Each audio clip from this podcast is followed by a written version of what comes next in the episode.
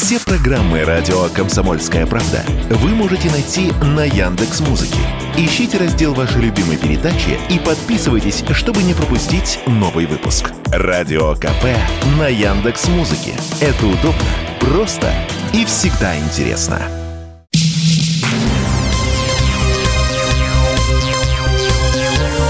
Темы дня.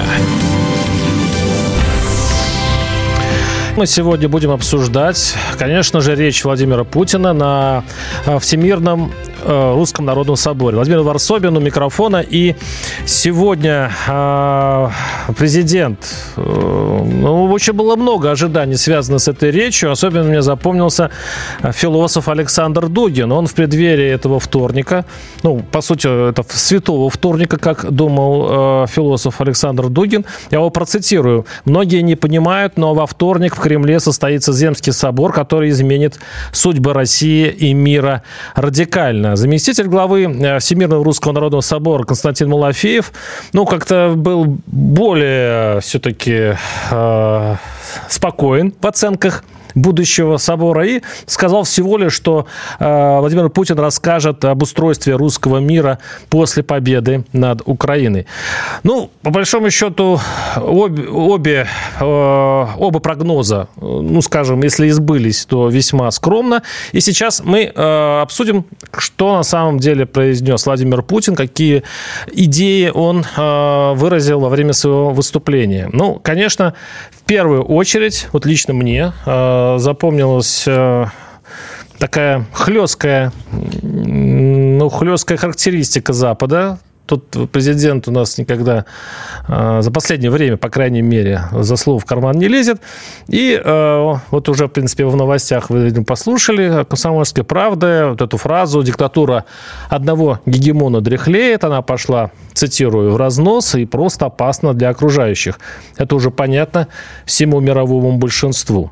Ну, мы сейчас с нашими экспертами обсудим э, вот именно э, эти заявления. Сейчас послушаем, как Владимир Путин характеризует, собственно, ну, для чего и ради чего был этот собор. Это, конечно, русский мир. Послушаем президента. Русский мир объединяет всех, кто чувствует духовную связь с нашей Родиной, кто считает себя носителем русского языка, истории, культуры – независимо даже от национальной или даже религиозной принадлежности. Но хочу подчеркнуть, без русских, как этноса, без русского народа нет и не может быть русского мира и самой России. В этом утверждении нет какой-то претензии на превосходство, на исключительность, на избранность. Это просто факт, как и то, что в нашей Конституции четко закреплен статус русского языка как языка государства образующего народа. Русские – это больше, чем национальность. Так всегда было, кстати говоря, в истории нашей страны. Это в том числе культурная, духовная, историческая идентичность. Быть русским – это прежде всего ответственность. Повторю, огромная ответственность за сбережение России. Именно в этом истинный патриотизм. И как русский человек хочу сказать, только единая, сильная, суверенная Россия способна гарантировать будущее и самобытное развитие и русского, и всех других народов, которые веками жили и живут в нашей стране. Ну, это такое продолжение такой тихой дискуссии, которая сейчас, кстати, идет э, в, среди экспертов. А, и так ну, некоторые депутаты Госдумы подняли вопрос, как все-таки правильно называться э, россиянином, э, или можно назвать всех граждан страны русскими, ну, вне зависимости от национальности. И президент, и, в общем-то, и выразил свою точку зрения на эту тему. Еще раз процитирую, быть русским – это прежде всего ответственность, это э, э, огромная ответственность за сбережение России, именно в этом истинный патриотизм. И вот эти грани между э, вот, русские, татары, ингуши, чеченцы, они внутри работают, а вот когда, в общем-то, это как в 19 веке и говорили о всех, кто населяет Россию русскими, видимо, вот в эту сторону у нас и идет наше государство, и В общем-то, идет речь, видимо, о такой унификации. И насколько она будет глубокой и насколько смелой, посмотрим. В конце концов, слово «россиянин», кстати говоря, очень нелюбимым очень многими. Это, это раньше такое слово, это символ ельцинской эпохи. Оно, оно появилось, даже не то, что появилось, стало популярным именно в 90-е годы. Но любопытно, что, оказывается, слово «россиянин» было вполне себе употребимо э, еще в 19 веке. Александр Сергеевич Пушкин часто употреблял слово «россиянин». И, в общем-то, это такая была э, такой тени толкая. Сначала, когда э, Россия объявляла какую-то холодную войну Запада, то появлялось слово «русский» вместо «россиянина». Когда отношения между Западом и Россией теплели, и такой тихий глобализм проникал в Россию, тогда слово «россиянин» возникало снова, ну, ровно для того, чтобы как-то как отделить э, русских как таковых. Это все-таки превращалось не в э, название гражданина России, а как-то в национальность э, с, с теми, кто имел другую национальность. Тем более, что Россия, как известно, это такая большая гигантская семья народов. У нас э, присоединяется Роман Анатольевич, к нашему эфиру присоединяется Роман Анатольевич Силантьев, руководитель правозащитного центра Всемирного Русского Народного Собора, профессор Московского государственного лингвистического университета и участник вот этого действия, которое происходило сейчас, э, как это называется, Всемирный Русский Народный Собор. Роман Анатольевич, здравствуйте. Ваши ожидания оправдались ли? Что, э, что главное, что сказал президент, по-вашему? И патриарх, конечно. Э, очень сильная речь президента. Он сказал сегодня то, что говорила церковь 30 лет назад и многие люди. Когда 30 лет назад был создан Всемирный Русский Народный Собор, его позиция казалась маргинальной, считалось, что это какие-то собираются ультрапатриоты без будущего, монархисты, чуть ли не фашисты. Они, конечно, могут там что-то говорить, но время их прошло, и прошло оно совершенно окончательно. И вот прошло 30 лет, этими же самыми словами говорит первое лицо государства. При этом, кстати, наш глава-то всегда таких взглядов придерживался, просто не всегда у него была возможность эти взгляды открыто высказывать. Для этого нужно было почву подготовить, и почва была подготовлена в значительной степени благодаря Русской Православной Церкви и дружественным ей структурам. И, честно говоря, приятно особенно слышать о том, что именно русский народ, государство образующий, он один государство образующий народ. Раньше бы за такое любого русские фашисты записали. Приятно, что русский народ триединым называется. Уже возвращается в оборот слово «великорос», которое большевиками было уничтожено, но тем не менее это название большей части русских. Русский народ состоит из великороссов, малоросов и белорусов. Ну, еще новороссов. То есть русский народ, он действительно делится на субэтносы. И хорошо, что главный субэтнос теперь тоже по имени называется. Роман Анатольевич, то я сейчас вас хочу вернуть все-таки к э, речи Владимира Путина, но в том плане к деталям этой речи. Вот я сейчас процитирую. «Русский мир объединяет всех, кто чувствует духовную связь с нашей Родиной, кто считает себя носителем русского языка, истории, культуры, а дальше, внимание, независимо даже от национальной или религиозной принадлежности». А, да, вот это, все верно. Все верно. Ну, то есть это не размывает, не размывает ли это вообще значение слова «русский»? Ну, то, что русским в этом случае может назваться любой э, человек, любой национальности и даже любой религии, если смотреть точно по цитате.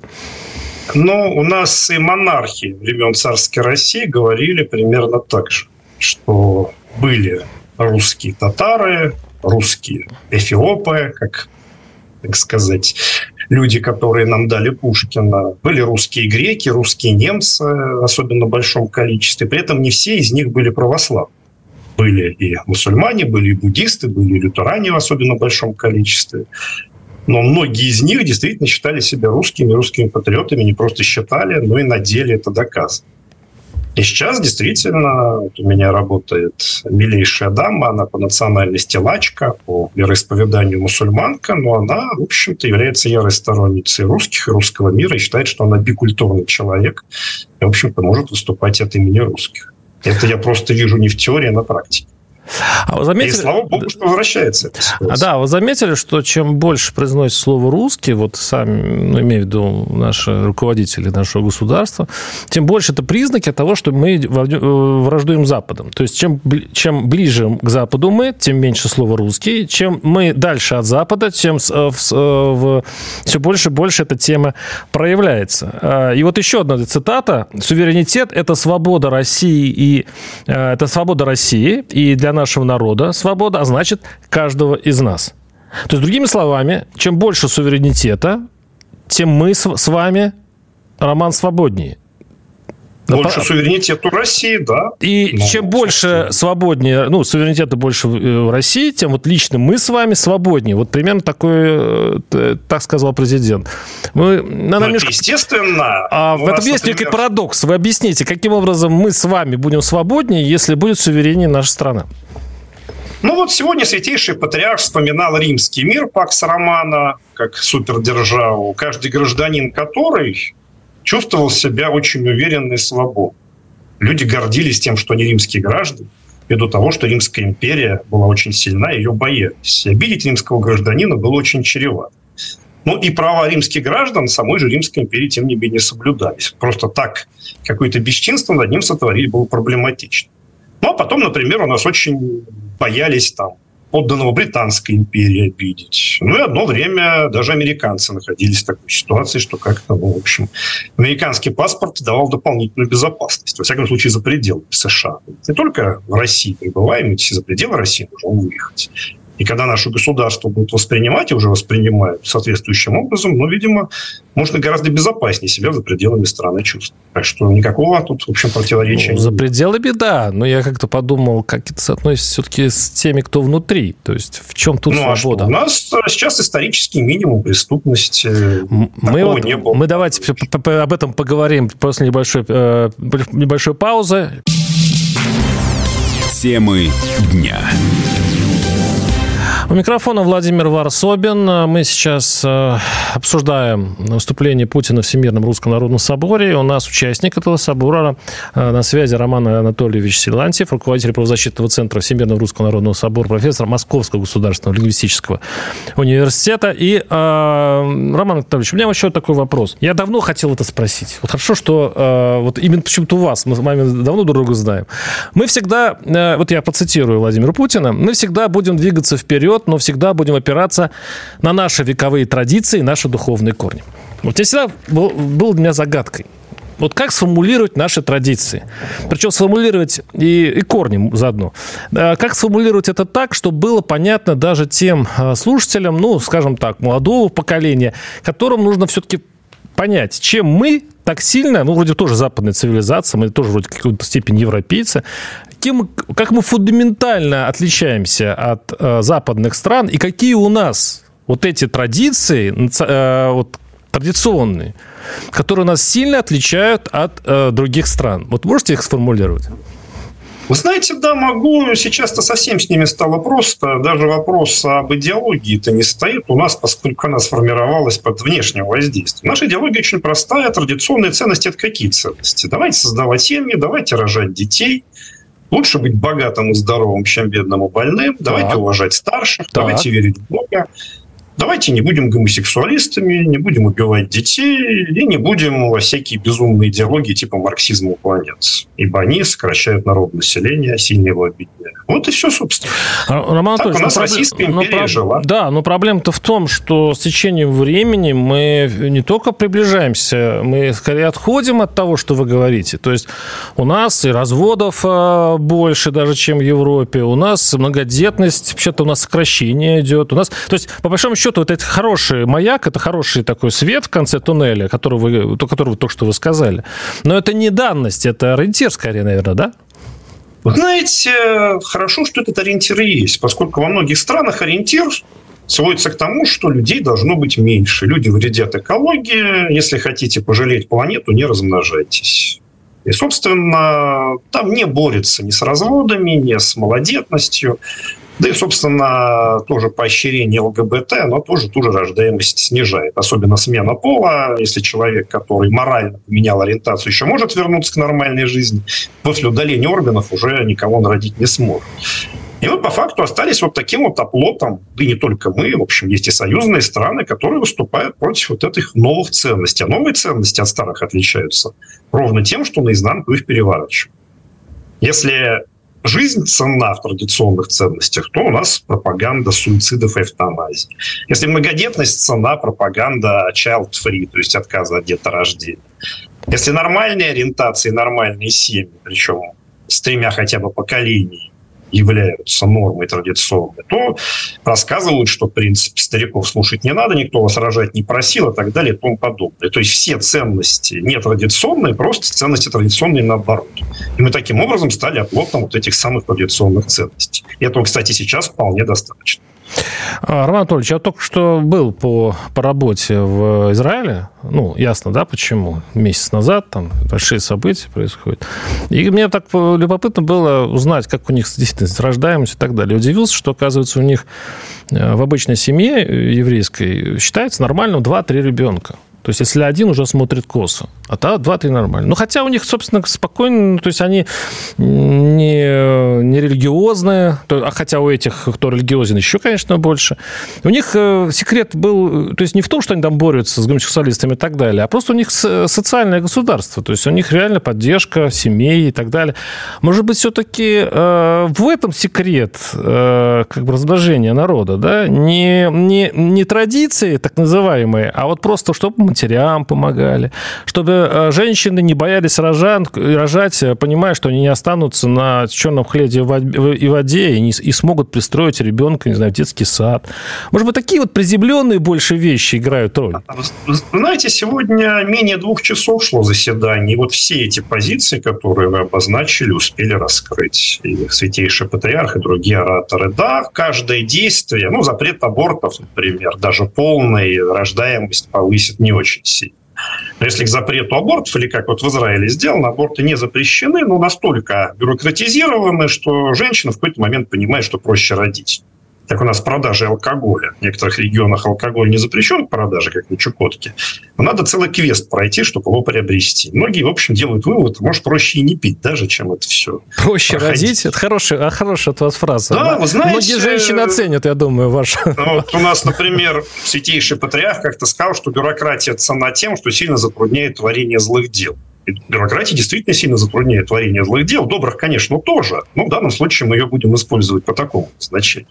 Конечно, говорилось сегодня о том, что жилье требуется многодетным семьям, и квартира – проблема. В общем, то есть нужен дом. Вот сейчас идет снижение рождаемости в Дагестане, там в Чечне, поскольку люди из сел переехали в крупные да, города да. и технически не могут иметь такие семьи, какие имели раньше. Кстати, низкая рождаемость стала и в Иране, в крупных городах, и в Турции. Ну, а насчет Китая, у нас на Дальнем Востоке рождаемость значительно выше, чем в Китае сейчас. То есть еще неизвестно, кто кого заселит. Есть у нас на самом деле серьезные прорывы. Абортов стало в 10 раз меньше по сравнению там, с советским периодом. Действительно, в 10 раз меньше, без преувеличения.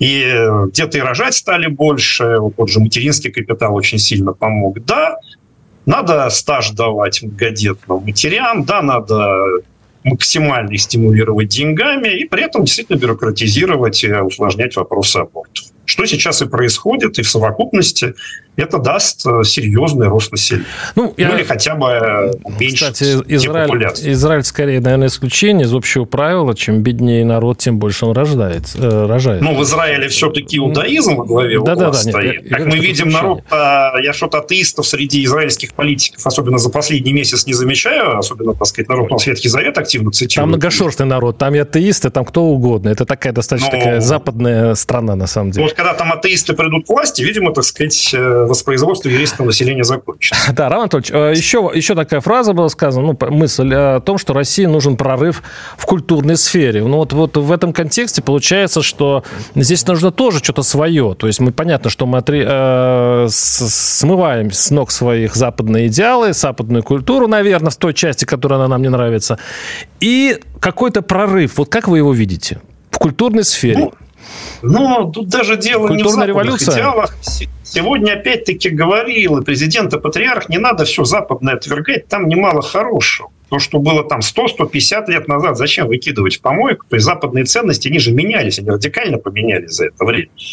Зачем а, великих писателей, великих поэтов, великих композиторов отменять в России? Глупость полная, никто нас этого делать не будет. Но то, что было там сто лет назад на Западе, то, что мы сейчас наблюдаем, это разные Запады, на самом деле, причем радикально. Что до культуры, ну вот у нас какая-нибудь Пугачева и вся ее банда контролировала значительную часть шоу-бизнеса, никого из нормальных там дарований не пуская. Уже было чудом туда прорваться. Сейчас они, слава богу, освободили эту территорию, особенно в кинематографе это заметно, и какие-то пошли новые прорывы. Ну, особенно я вижу это в сериалах, во всяком случае.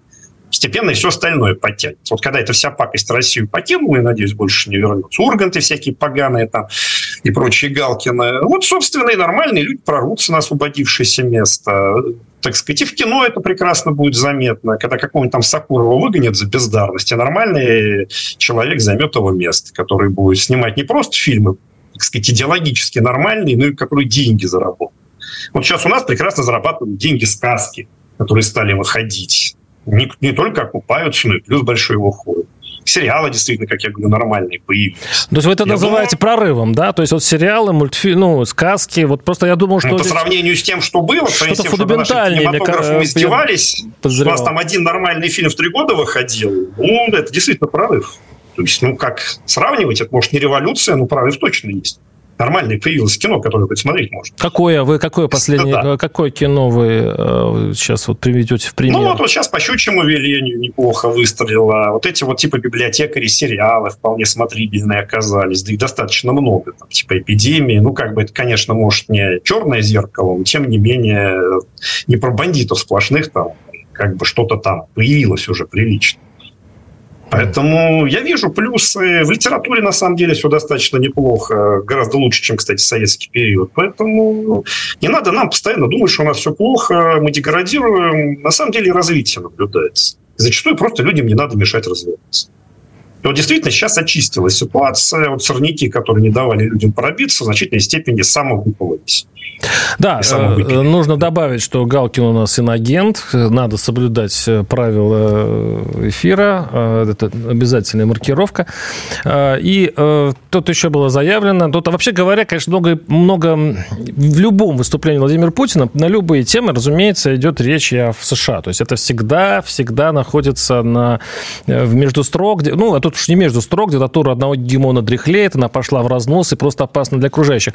А это уже понятно всему мировому большинству. Как вы думаете, вообще мир как изменится? Вот вам 30 секунд, если можно. Как, как меняется мир и в какое место будет Россия в нем?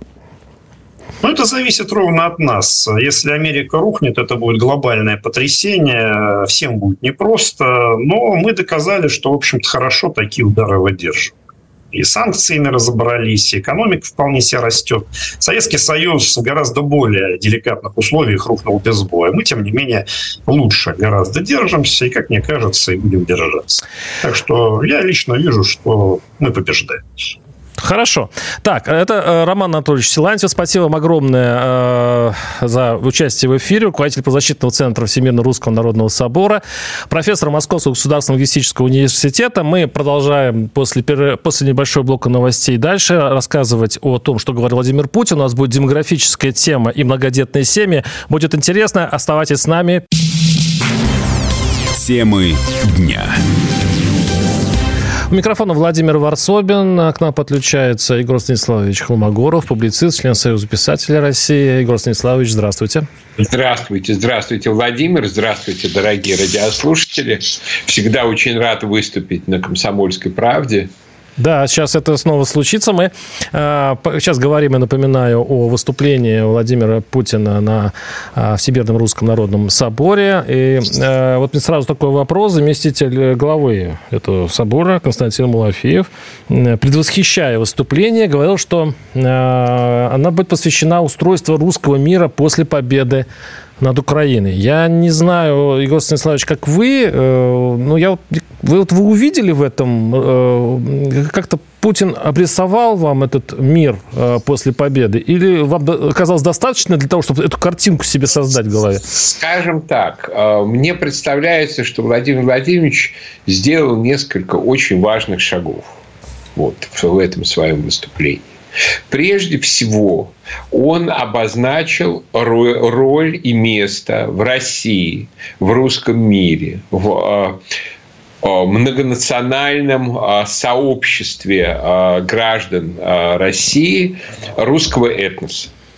Потому что, к сожалению, у нас такое как бы наследие, с одной стороны, еще советской национальной политики, причем раннего советского периода, еще как бы, что называется, до сталинского.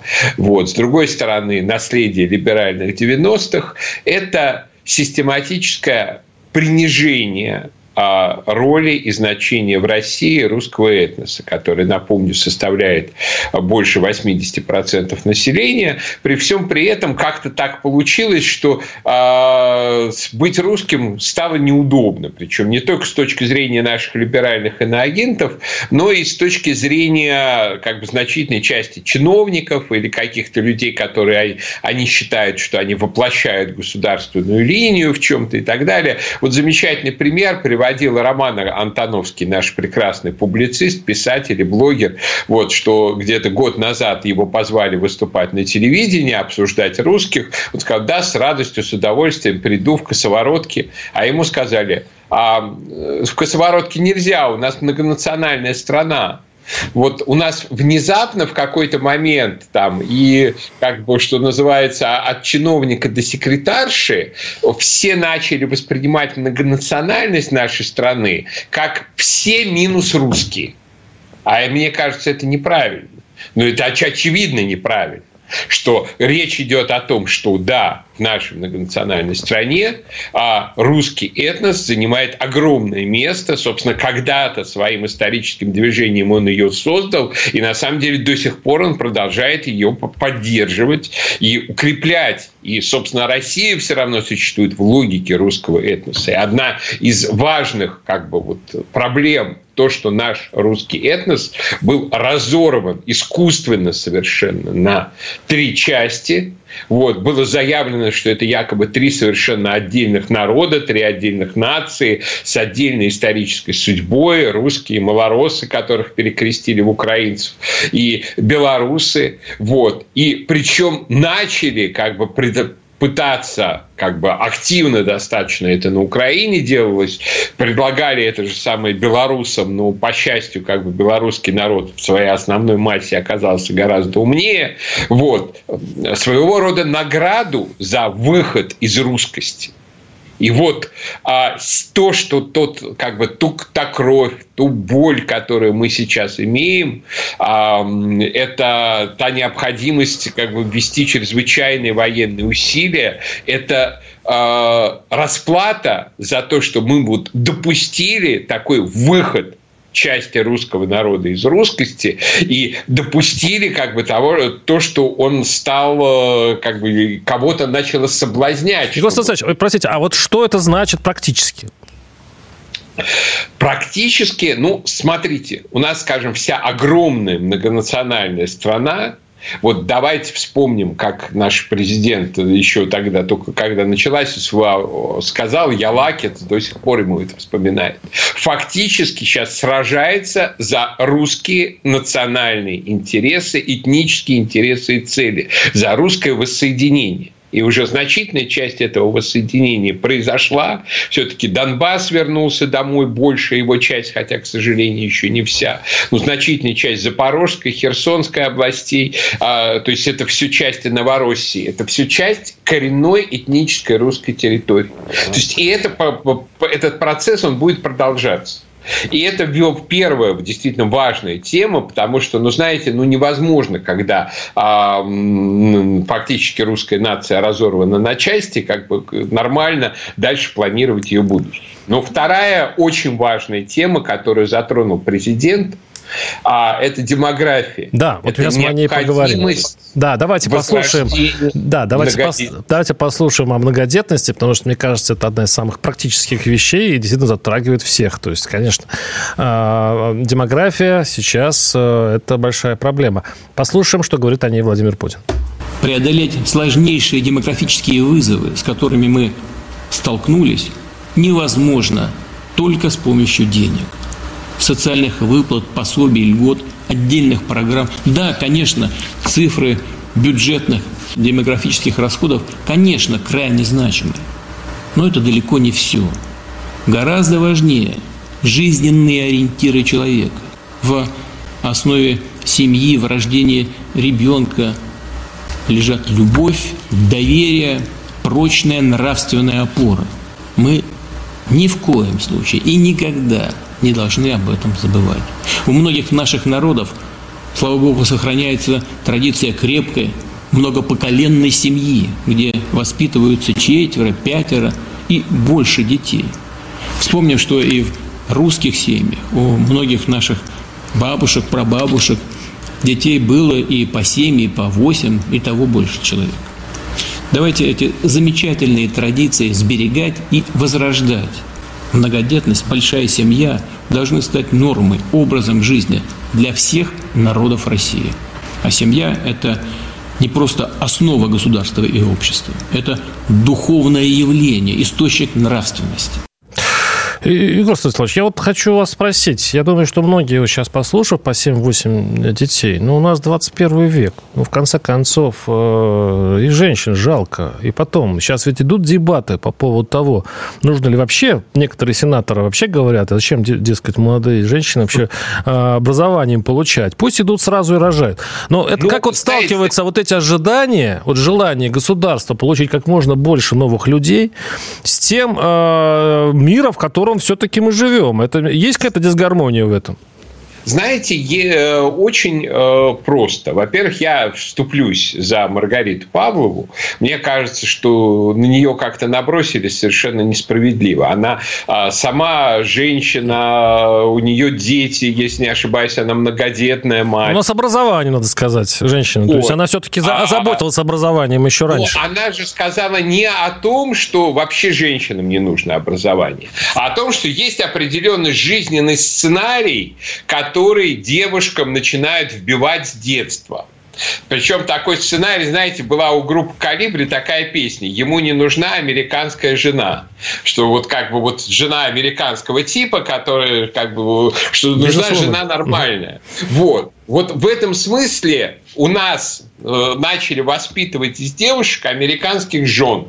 Сейчас с кем вот как бы вот не поговоришь, дети это когда-нибудь потом, это может быть и так далее. Сейчас я выучусь, потом я буду делать карьеру, долго-долго-долго буду делать карьеру. В процессе этой карьеры, извините, пожалуйста, очень часто сменится не один, не один десяток, может быть, да, и на, в некоторых случаях партнеров, а потом выяснится, что уже все что пресловутые часики, они действительно дотикали. Вот. И это большая, серьезная трагедия, как бы, что с этой трагедией женщины борются при помощи там, экстракорпорального оплодотворения, простите за такие подробности. Это сложнейшая, дорогая медицина, а, и не всегда даже эти огромные вложения, на которые не у всех есть средства, они окупаются.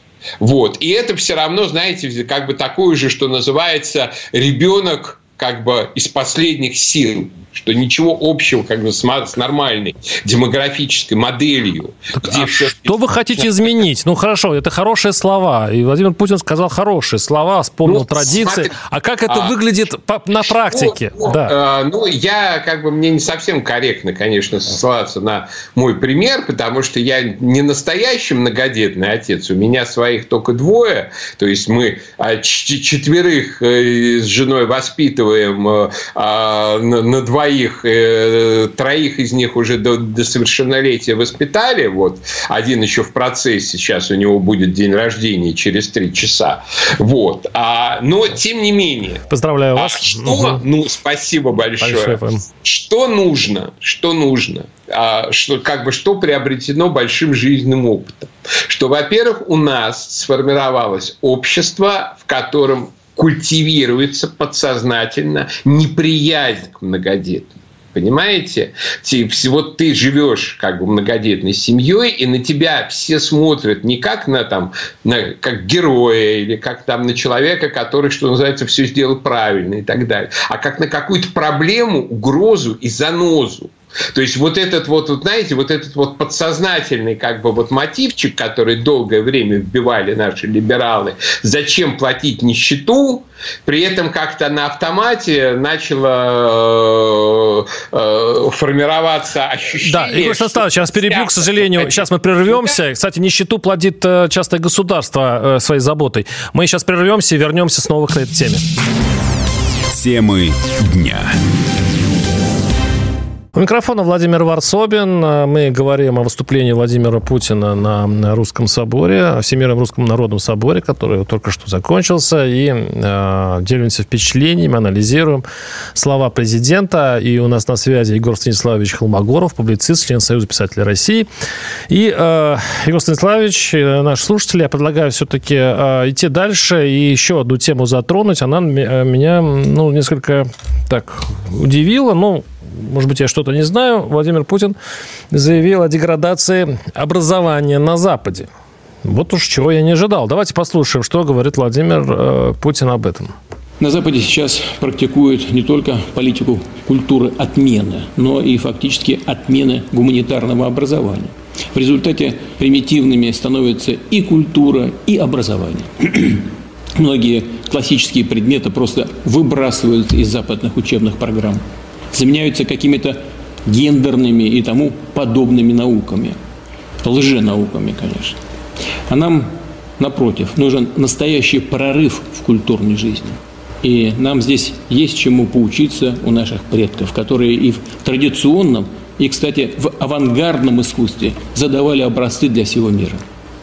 Убежден, суверенитет страны, укрепление ее роли в мире – невозможно без, расцвета самобытной культуры во всех ее проявлениях.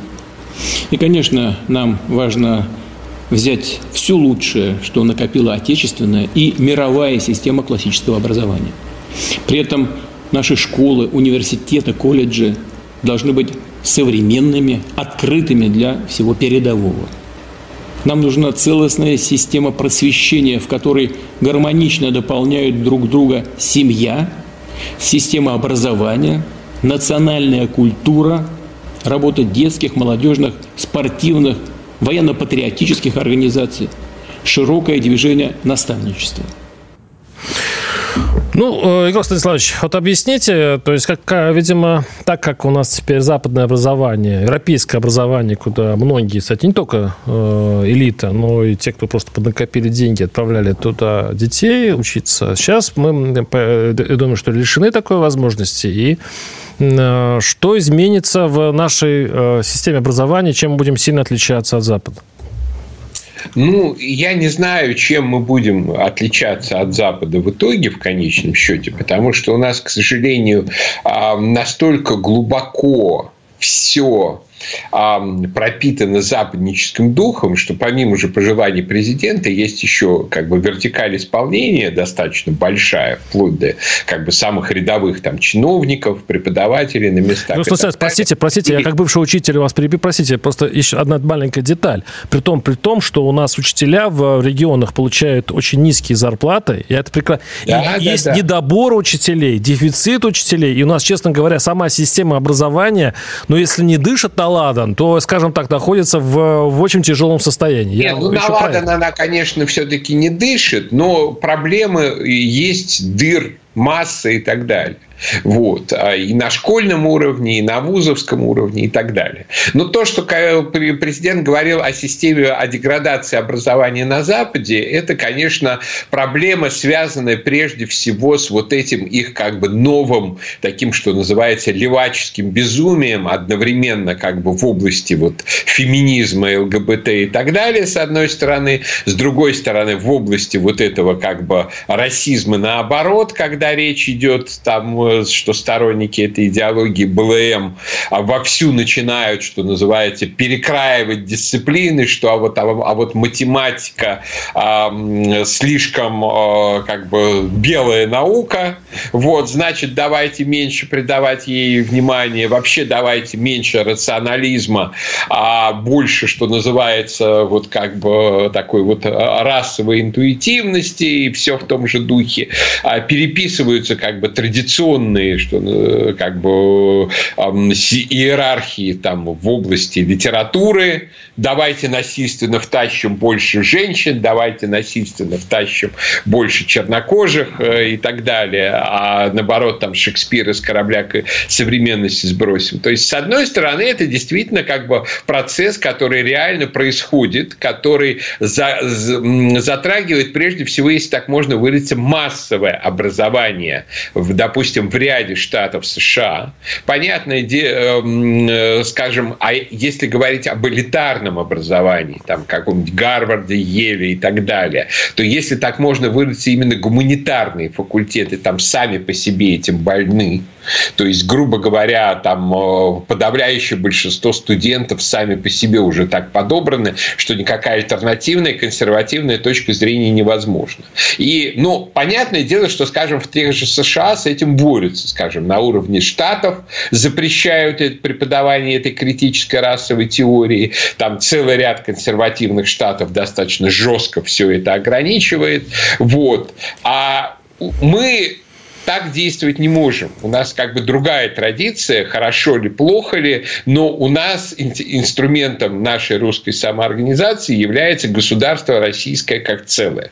То есть нам нужна целостная государственная политика в области образования. Ну, наверное, нужно качественное образование. Мы да, должны, наверное, здесь, думать все-таки о качественном. Надо понять, что такое качество что понятно, мы легко можем понять, что такое качество в области, например, математики или естественных наук и так далее. Что если, что называется, студенты помнят формулы, вот, и ракеты у них летают, а роботы у них там функционируют, и программы пишутся хорошо, то значит, это, наверное, качественное образование. А вот что такое качественное образование в области э, гуманитарных наук? Понимаете, у нас здесь проблема, эм, если так можно выразиться, парадигмы, то есть самой системы мировоззрения. У нас система мировоззрения, скажем, например, в области истории, поскольку я сам там учитель истории, я а, этим много занимаюсь, много занимаюсь учебниками и так далее. Вот недавно общались на эту тему с упоминавшимся сегодня Владимиром Вячеславовичем Мединским. Он говорит, ну что ж вы ругаете вот эти учебники, которые вышли как бы за моей редакцией. Я говорю, ну, понимаете, Владимир Вячеславович, у них много хорошего, у них много интересного, но если не ругать, то дальнейших, как бы, по дальнейшему ну, А что в гуманитарной области у нас вот, вре- вот. Да, вредное? А у нас э, ложна сама схема. Скажем, берем школьный курс истории. Что в нем происходит 30 секунд у нас. Классе? Угу. В шестом э, классе нашего ребенка ориентируют на то, что вся история мира протекает через Западную Европу. То есть мы выращиваем Смердяковых, по сути, которые уверены, что Россия – это обочина истории – и, соответственно, мы с этой, а, на этой обочине и сидим, а надо вернуться на основной западный путь. И вот учебник истории шестого класса подсознательно вбивает именно вот это вот в голову. И пока мы не перестроим парадигму, то качество преподавания ничего не решит. Хорошо, Егор Станиславович, мне даже интересно стало почитать э, учебник шестого класса истории. Просто вы разожгли мое профессиональное любопытство. Я сам учитель в прошлом, правда, литературы и русского языка. А, с нами был Егор Станиславович Хармагоров. Актуально любопытствующие могут послушать речь президента и патриарха э, в сети, ставить свою точку зрения. Оставайтесь с нами. До свидания. Темы дня.